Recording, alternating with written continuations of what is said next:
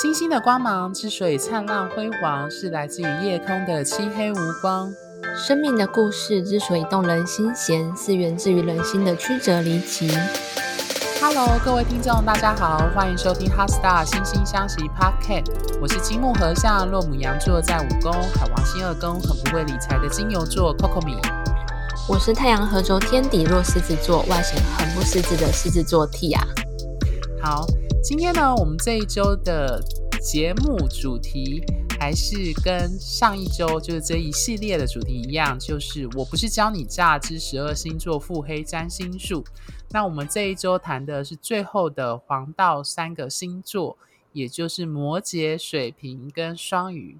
那在开始前，我刚刚就跟 Tia 开玩笑说，就是嗯，讲到双鱼座，我这个我这边应该有蛮多资料跟一些经验见解可以分享的。然后蒂亚就说他那边应该只有一句话，是这样吧？对，我跟陆孔明说，我留了很多空间给你说，我知道你有很多要说。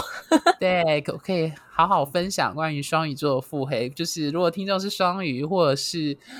你曾经被双鱼座腹黑过的话，你可以 感受到我到时候分享的精辟之处。这样子，你那口气吸的好大，也没有，我只是觉得看过很多双鱼座的模式，我觉得还蛮好玩的啦。对，OK，, okay、嗯、好，那我们不能够跳过直接讲双鱼，我们还是要照顺序来。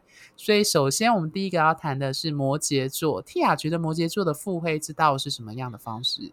摩羯座的腹黑会依他的身份地位而有所不同。如果一个很有权力、社会地位很高的摩羯座，他使用的是压死人腹黑法，也就是说，他会用他的权力跟框架把人压得死死的。我我来说一个希腊神话故事来描述这件事好了。摩羯座的守护星是土星，那土星的英文名字 Cronos，。在罗马神话当中呢，它的名字叫 Saturn，Saturn 就是我们今天土星的英文。那 Cronos 他是宙斯的爸爸，也就是在宙斯之前前一代的所谓的天神的统治者，地位最高的那一个。那这个 Cronos，他曾经被他自己的爸爸诅咒说，将来会被自己的儿子推翻掉。那为了避免这个诅咒，他就把他自己生下来的小孩子全部都吃掉。然后呢，这一些被吃掉的小孩也不会被消化掉哦，他只会在肚子里面长大成人。然后最后，Kronos 是被宙斯推翻掉的。我自己对这个神话的 OS 是说，谁会把自己的小孩吃掉，然后小孩还不会被消化掉这样子？但这个神话故事的寓意是说，土星跟摩羯座擅长的腹黑术，就是用框架。架构、规范跟义务限制住对方的自由，让对方没有办法自由的发挥自己，或者是培养自己的力量，所以对方就没有办法有这个空间、有这个力量去推翻他们。这就很像有一些比较集权的国家，他可能就会从教育思想这一部分下手，或者是一些法律的规定下手，然后让你没有力量可以。进行反抗，没有办法得到他们的自由，所以这一些掌权的人就会持续的把这些权力掌握在自己手上。那如果今天一个地位不高、资源不多的摩羯座，他会怎么办呢？我跟 Coco 米在开始讨论之前，我们两个都讲到一个共同的成语，叫做卧薪尝胆法。英雄所见略同的，没错，这个就很像是《后宫甄嬛传》里面甄嬛一样，她会忍耐，会慢慢布局，用时间换取空间，然后一步一步让对方踏入他设计的陷阱里面。当对方当这个雍正躺在病榻上喝着甄嬛喂的毒药的时候，雍正还以为对方爱着自己，正尽心尽力的照顾自己。嗯哼，嗯，Coco 米呢？我觉得 Tia 刚刚讲的其实都有提到，就是我觉得摩羯座腹黑的几个核心。那他第一个谈的是框架，他举我们占星学，也就是西古希腊罗马神话的克罗诺斯，也就是土星这个神指的意念来谈。那我从比较学术的概念来提，就是土星指的有架构体制，那它其实反映的是在社会学学里面的所谓的阶层。社会阶级、阶层，那提到社会阶级，大家就会想到说，我们有所谓的上所谓上层阶级，所谓中产阶级，跟所谓的劳工阶级。那提到阶级这个概念呢，它其实也可以让各位听众可以联想到摩羯座的威权体制跟规范，就有一点类似印度的种姓制度。它简单来说，就是它去设计一个条例、一个规则，就像公司的法呃公司的。规定，或是我们所谓的法律或框架，他去告诉你说你只能怎样发展。你如果没有按照这个规则，你必须安分其分的守在属于你的位置。所以摩羯座的腹黑，就是刚刚 Tia 提到的，就是用一个体制的、规范的、权威的，甚至是一种呃集权的方式。所谓的大家长式，要记住，摩羯座跟巨蟹座是对宫的星座。他们有一个共通的主题，就是他们其实都蛮强调这种过去所累积，然后传承到现在的，比如说传统威权这样子的东西。所以他们如果掌握权力的话，他们会用这种方式去腹黑别人。那 Tia 刚刚有提到说没有权力的，我非常认同卧薪尝胆，就是我这样开玩笑啦。我觉得十二星座里面。意志力最强的两个星座就是摩羯跟天蝎座。那其中摩羯座是所谓的“吃得苦中苦，方为人上人”，对，所以他们其实非常擅长吃苦耐劳。那他吃苦耐劳的目的，当然是为了有一天能够出人头地。所以用在腹黑这件事情呢上来说，就是他如果真的要腹黑某个人，或算计某一个人，或达到他的目的。他可以吃苦耐劳，默不吭声，呃，埋头苦干，就为了最终拿到胜利，就是龟兔赛跑里面的那一只乌龟。对，时间换取空间。对，所以我觉得摩羯座的打持久战能力应该是十二星座里面最强的。嗯，没错。相较于母羊座更不用说了。母羊座应该只有在起跑点五公尺。对，它就是龟兔赛跑里面的那个兔子。对对，Okay. 嗯，好，那我们就进入下一个星座是水瓶。Tia 觉得水瓶座的腹黑是什么？水瓶座的腹黑呢？我观察到的是，他们会用一种面具。把真实的自己隐藏或隔离起来，然后这个面具很特别，是它可能是很有创意或者是很突兀的。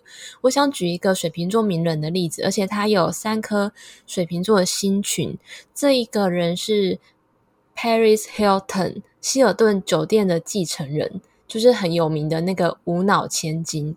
他之前就是有早期的时候，他是呃因为演出拜金女星体验而炮红的。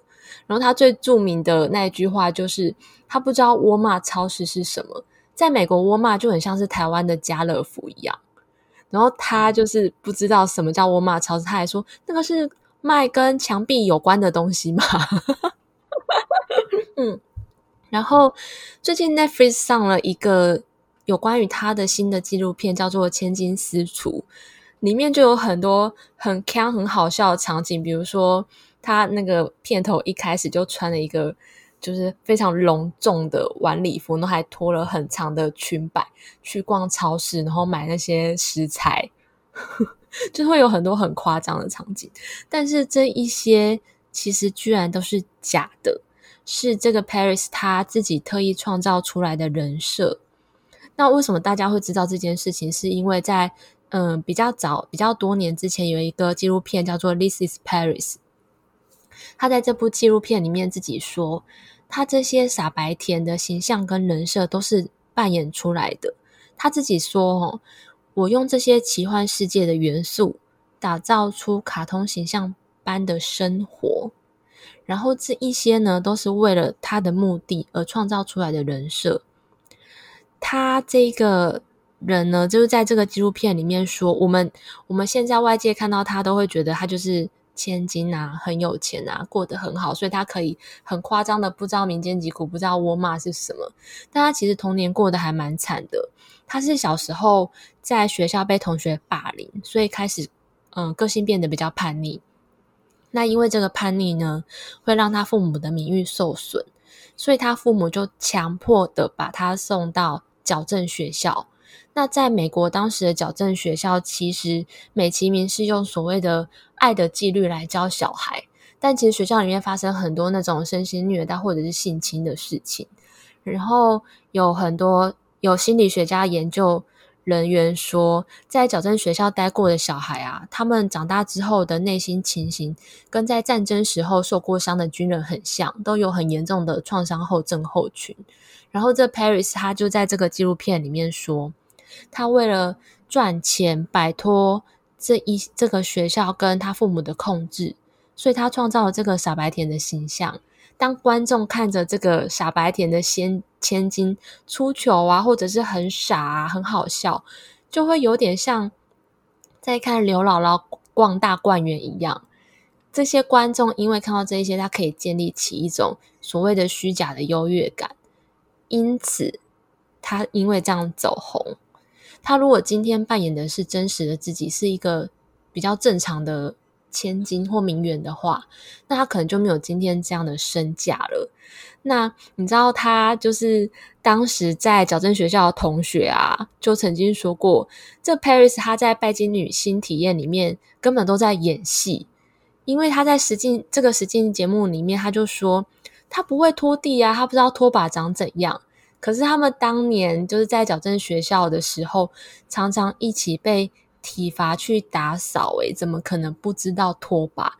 你就知道他这个人设设立的有多么的特别跟突兀，而且完全无法让人参透他内心他真实的面貌。但是他很聪明的是，其实他完全比任何人都清楚他这样子做的目的。然后我觉得这个人设也许也是他嗯、创造出来一个保护自己来。隔绝，让这个世界看到真实的他自己的一个所谓的人格面具。嗯，这是我对嗯水瓶座的腹黑的观察。嗯，我觉得 Tia 分享的水瓶座的腹黑跟我观察到的不太一样。那听众可以思考看看，你遇到的是哪一种类型？呃，回到水瓶座的特质，水瓶座是水，呃，讲错了，它是风元素的固定性质。嗯，那它的守护星是天王星跟土星。那呃，我应我自己认知到的水瓶座，就是我常常强调，因为它是固定性质，可是它是风元素。我常常强调各元素的固定性质，都强调执着。只是因为元素不同，它执着不一样。比如说，天蝎执着的是他的情绪跟感受，狮子执着的是他的自尊、自信、发光发热，金牛座执着的是他的感官、物质跟欲望。那水瓶座呢？他执着的是他的观念、想法、立场跟思维。所以我遇过的水瓶座的腹黑是，他会想尽办法把他。塑造时，塑造成他是正确的那一方，也就是说很有趣。就是水瓶座虽然看似所是所谓的什么水瓶座世代啊，看似自由、平等、博爱，可是大家要记住，水瓶座的守护星旧守护星还是土星。所以所有的这样讲好了，土星同时守护摩羯跟水瓶的最有趣的地方，就是如果摩羯座代表体制，那水瓶座代表的就是革命。那要有体制才能够革命，可是大家要记住哦，当你成为革命者，把旧有的体制或权威推翻之后，你设立的新的东西就会成为新的权威跟新的体制，所以很好玩。就是我我觉得很有趣，就是古代占星师把摩羯跟水瓶同时都归土星掌管。它其实反映了这两个星座的一些共同的核心特质，所以其实回到个人的腹黑层面来说的话，我觉得水瓶座它有一个腹黑是在于，它表面上营造出看似自由、开明、客观，但它骨子里其实它各有非常他个人主观的标准跟选择和偏好在。那另外一种的水瓶座，就是刚刚 Tia 提到的叛逆型。很多时候，水瓶座有一些特质强的人，他是为反对而反对，他或者是他是为找茬而找茬，就他不喜欢，所以他就刻意去找你一些问题，或刻意的要去，呃，有些人会这样讲，标杆那叫什么标新立异，对，嗯、所以其实我自己认知到的腹黑的水瓶座的他们的表现，就是我刚刚讲，就是他在一件事情上，如果他跟你产生争执，或是他跟你是敌对的状态，他会去塑造出他的观点是理性、客观、正确的。对，他会用这种方式去要求，或者是去反击，或者去认定你是错误的。非正确的、非理性的，那借这种方式去把你压在下面，或借这种方式把你排除在可能是呃群体的决策团体当中的决策群组之外，就让你无法参与决策这样子。所以其实水瓶座他们其实要知道，水瓶座掌管的是十一宫是社群，所以他们其实也会擅长运用社群的方式去限制。或是去腹黑别人这样子，这个部分是我观察到的啦。就我就想到网络攻击，就是嗯，对，其实我觉得网络上的网工，或者是网络上的所谓的乡民。对，或是那一种舆论上的那种社群，所谓的社群软体上的键盘侠，对对对对对对对对对，它其实就蛮水符合水平的，因为网络它其实是一个非常自由开放的空间，而且它很符合水瓶座代表的科技新潮的世代。但是这种攻击往往它就是变得它非常的分离个体主义，但它同时却又让人觉得它有时候你会觉得网络上的讯息实在真的是多元，而且很多五花八门，什么样的讯息都可以去看得到。对，有些攻击是很可怕的，而且是非常有群众力量的。对，而且只要带风向带到网络上，能够带风向成功，通常就会带起非常强烈的。海浪这样子，对，非常十一宫，对不对？对，嗯、没错。OK，好，那我们就进入最今天的，应该说这个系列的最后一个星座，就是的压轴。呃，对我个人的压轴，会吗？可是我觉得我讲天秤跟天蝎也讲的还蛮嗨的。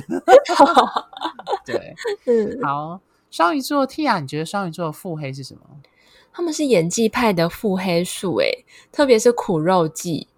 我曾经，我我曾经到一个新的公司，然后那时候刚进去都会人生地不熟的嘛。然后有一个双鱼座的同事就跟我，就是他就非常热情，然后非常主动。然后，嗯、呃，比较熟了之后呢，他就开始说这个公司里面的人的八卦啊，主管的八卦啊，然后特别就是会开始每天都说。嗯，别人怎么欺负他啊之类的，所以我大概有半年的时间，我都觉得他好可怜哦，怎么一直被欺负？后来时间一长，就是跟除了他以外的其他人比较熟了之后呢，我才发现，原来除了他以外，所有的人都觉得他才是那个欺负别人的人呢。比如说，把工作推给别人啊，或者是说暗地里说别人的坏话啊之类的。但是我自己从他嗯跟我说的话里面，我觉得他是真的打从心底觉得所有的人都在欺负他哦。哦，这个好高干哦。对，然后我从那时候我就体悟到啊，就是。对双鱼座的破解术就是不要真的不要入戏太深，因为像我一开始刚进去人生地不熟，我一定会跟嗯对我比较主动的人会跟他比较要好嘛，所以对他讲的话我就非常认真。真的有一句话说得很好。演戏的是疯子，看戏的是傻子。通常 双鱼座 带着海王星的特质，他们都会有一点，其实也会有一点疯子的特性存在。他们也会演戏演得很入戏，然后或者是很会把自己带入剧情里面。所以看戏的我们一定要保有自我的意识，不要很轻易的被渗透或者是入戏太深，不然就会有一天看破真相的时候，会觉得天哪，我怎么被骗那么大？嗯 哼，我觉得你讲的超好的，嗯、比我还精彩。嗯，好，我觉得刚刚听你讲，我刚刚我们刚刚忘记一件事，就是破解方法。没关系，我们等一下再补充摩羯跟水瓶腹黑知道的破解方法。嗯哼，对。那首先我要分享就是水瓶座的腹啊，讲错了，双鱼座的腹黑。各位听众应该很常听到，就是我周围很常遇到双鱼座的人。对，那我觉得双鱼座腹黑，就像刚刚 Tia 讲的，就是。要知道，我觉得双子跟双鱼都跟谎言有关。那双鱼又 双鱼又跟射手座同时归木星掌管，它又有海王星的特质，所以它的谎言又带有逃避型的特征，一种灵性的，或者是一种逃避虚幻的朦胧海市蜃楼的状况。嗯。所以他的谎言往往是用来逃避。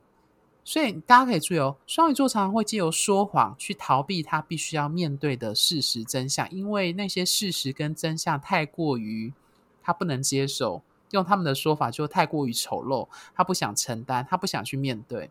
所以，呃，Tia 刚刚分享的那个例子让我想到一件事，就是苦肉计这件事情。我不知道各位听众同不同意啦，可是我观察在双鱼座的负面特质或腹黑最明显，那句话叫做。可怜之人必有可恨之处。其实大家可以去细细品味这句话运用在双鱼座有什么样的特征。就是双鱼座有几个腹黑的重点。第一个，他们会真心相信自己的谎言，还认为他的谎言是真理。第二个。他们会逃避跟自我欺骗那一些他不愿面对的真相。第三个，他们会过度美化跟失焦，特别是面对某一些真相跟事实摆在面前面前的时候，他会用模糊化或渗透的方式去试图去把那个界限跟规范和责任摆脱掉，也就是所谓的逃避。那第四个就是刚刚 Tia 讲的，他们会装把自己装成是被害者。这是双鱼座最高干的地方。那甚至它带有一种状况，就是它跟那种会情绪勒索的巨蟹很类似，但它它的情绪勒索是用一种我很可怜，你必须要帮我，然后我已经很我已经受伤了，你为什么还要再攻击我？就是用一种简单来说，就是用眼泪去博取同情，或者是呃这样讲有点性别歧视，但简单来说就是有一点性别歧视的用语，叫做妇人之仁。就是简单来说，我觉得双鱼座的腹黑，它带有这些特质，以及它有一，甚至有些双鱼会用一种过度依赖，他会觉得我那么可怜，我那么没有，我就是我现在做不了，你为什么不帮我呢？你如果不帮我，你就是一个坏人，对，嗯，或者是你看到我那么可怜，你还不来安慰我，那就代表你的你可能心地不够善良，这样子。所以腹黑的双鱼很擅长去操控别人内心的。怜悯之心，或者是呃一种那种你必须要同理我的感受这样的感觉。所以讲到破解之术嘛，我觉得我自己非常有经验啦。就是我觉得对双鱼座就是要坚壁清雷，就是你要把界限画得很清楚。这个 A 是 A，B 是 B，A 归我管，B 归你管。除了这件事之外，我们互不相欠。对。因为双鱼座最喜欢把界限模糊化，所以你如果要对付双鱼座的腹黑，就是要坚壁清垒，把界限画得很硬，让他知道这个界限你不能逾越。对，这是我的建议的方式。Tia 呢？嗯，划清界限。你也是觉得划清界限是一个很好的方法吗？呃，我觉得通常你要会划清界限之前，你必须要先出戏。如果你入戏太深的情况下，oh, 你已经被渗透了，真的会 看，真的会看不清楚界限哦。OK，嗯，对，我觉得双鱼座最厉害的武器就是渗透，嗯、对，就是我泥中有你，你泥中有我这样的状态，这是他们最高干的武器跟方式。而且他们的渗透一开始都会用一种先同理你，你知道一个人如果被一直被。别人同理的话，他会自然而然的就会跟对方站在同一同一阵线上面。所以双鱼座的的攻略就是，他会先同理你，先关心你，诶，你这好吗？然后你不开心的时候，他帮你骂对方。然后呢，他就会开始骂他自己的敌人，然后你就会跟着他，觉得 哦，对，怎么可以欺负他？怎么可以欺负这个双鱼座？嗯，对。所以我觉得，简单来说就是。其实这样讲有点坏，就是你看到有一些人他，就像我刚刚说，他有些人会擅长用眼泪去操控别人。那双鱼座特质强或海王星特质强的人，可能就有这种倾向。所以去观察说，那一些说自己很难过，特别是常常把自己很需要或是很脆弱面，因为这样讲好了，有些星座他不喜欢把自己的脆弱面展现出来，比如说摩羯座，比如说狮子座，狮子座是为了爱面子啊，对。可是双鱼 座，你会发现双鱼座这个星座，他很敢或很擅长把自己的脆弱、虚弱、痛苦、难过。眼泪表现出来，但是这个如果变成是一种表演，或刚刚 Tia 说的入戏，它就可能是变成是一种腹黑跟操控人心的手段。对，所以各位听众就记得，就是这是苦肉计，是一个双鱼座特别会擅长的方式。对，嗯，而且双鱼座它的发动不太像天秤座这样是有意识的知道自己在干什么。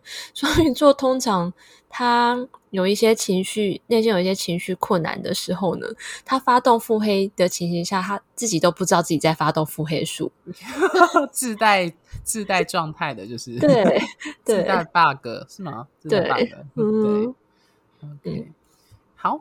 那我们先回头，因为我刚刚我们都忘记破解之道。蒂亚觉得摩羯座的腹黑之术的破解之道是什么？我对摩羯跟水瓶座的腹嗯腹黑术的破解都是一样，就是这两个星座都很像擅长用自己的力量来压住别人，所以这个破解方法就是你可以走别条路，走完全跟他不同的道路，就是大家虽然都有力量，但是不会相冲突，或者是说你如果。要跟他在同一条道路上面争夺一样的资源的话，那就是必须要壮大自己的力量，拉拢自己周周围的势力，然后把它推翻改革掉。嗯，好，我这边想要分享，我想针对一些摩羯座说，摩羯座我刚刚有说他是擅长意志力，他擅长打持久战，他擅长的是呃，比如说借用体制权威去腹黑别人，那。就像我说，就是摩羯座的弱势或他的弱点，我常常说在于他的后面一个星座。摩羯座最大的弱点就在于水瓶座的改革性。摩羯座其实很难意识到，他常常进入所谓的守旧派。他在某一些事情，他会认为经历经得起时间考验的东西就是正确的。这句话对。呃，所谓时间之神的土星来说是非常正确的一句话，但是这有个但书，但是传统权威借由时间所建立的东西，有时候会经历某一些世代思潮的变革。那我觉得摩羯座他们最大的弱点就在于是，他们有一种，他们很容易陷入窠臼，陷入那种旧有的模式，而不愿意改变。那他的不愿意改变，不像是金牛座很懒这样子。摩羯座是一种非常重注重传统跟体制的，所以如果面对摩羯座的腹黑，除了刚刚 Tia 讲的，就是你要比他长得更强、更强大之外，我强烈建议就是你要另辟蹊径，就是去找出摩羯座他不愿意、不相信、不愿意去尝试的那个新的开创的那一条路，嗯、去挑战他。嗯，对。那如果是水瓶座呢？这样讲好了，水瓶座的腹黑，他常常是借由一种我塑造他自己是正确的，或者是他借由看似自由开明去借由，可是他其实是一个主观的去表态他自己立场的。那我觉得对付水瓶座的腹黑，应该是在于是说，因为水瓶座他比较不擅长的是同理心，刚好是他后面的双鱼座，就是说水瓶座很容易进入一种过度冷漠。过度疏离、过度无法理解他人情绪的状态，那我觉得要对付呃水瓶座的腹黑，就在于是说，你要你可以串联其他人的情感性的连结，去面对水瓶座的那种强调那种唯一跟真理的状态。这样讲好了，就是我常常说一句话，就是在情绪跟欲望面前，理性都必须跪下。所以水瓶座的状态是，他们常常塑造出他自己是理性、客观、唯一正确的那一方，但是他却忽视到他自己本身生而为人，他又其实是有把他的欲望用理性、客观、正确或科学去包装。所以反过来说，如果要挑战他的话，你就要去拿他不愿意接受、面对的他的自己本身的欲望和情绪去挑战他，把他灌醉。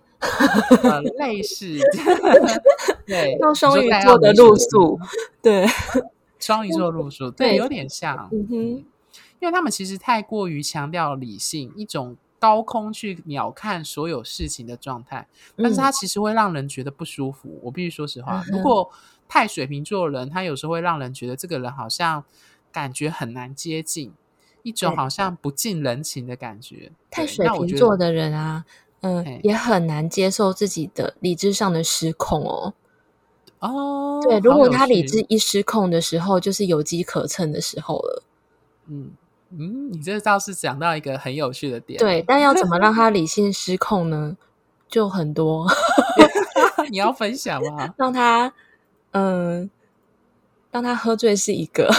OK，你说让他展现他的情绪，这样子。对，嗯.会把他真的逼到发疯。嗯哼，好。那今天这三个星座 Tia 还有什么想补充的吗？没有，我个人认为呢，其实有一些腹黑术的确是可以让，嗯、呃，有时候场面不那么难看，或者是让正义的一方获胜。那再次宣导，欢迎大家跟我们分享你们的腹黑术，让我们可以一起交流成长。OK，最后，如果你对本集的内容感兴趣，或正面临相关的议题需要深入的探讨，比如说你正在职场或人际关系上遇到我们这几集下来的关于腹黑的十二星座的展现之外，那我们现在也有提供的服务有两种。那第一种呢，是透过 LINE 的回复提供及时且快速的文字咨询，那会针对你的命盘做重点式的判读，那适合需要快速得到答案的人。那第二种是更深入的方式，就透过互动来对目前你生命中的重要议题做解析。那针对单一问题一小时，然后我跟蒂雅二对一的语音讲解，那适合你面临人生难关，需要深入厘清困境的原因，并且找到生命出口的人。那关于 Lie 的咨询呢，单一问题优惠方案是八八八元。有需要的听众可以先追踪我们 Lie Office 的账号，ID 为小老鼠。QCD 六零五零 T，那各位听众也可以在节目下方的介绍里找到 ID。那深入版的单一问题一小时的优惠价格是三千。那当然，我们一样还有提供呃之前我们所提的呃个人占星的命盘啊，以及人际关系专业合盘的深入解析。那这部分呢，会适合想要自我认识、自我成长，那需要有呃欢迎有需要的听众就跟我们联系。那最后。星星的光芒之所以灿烂辉煌，是来自于你们的订阅跟赞助。HeartStar 心心相惜，真心相待，专属于你的心愿。拜拜，拜拜。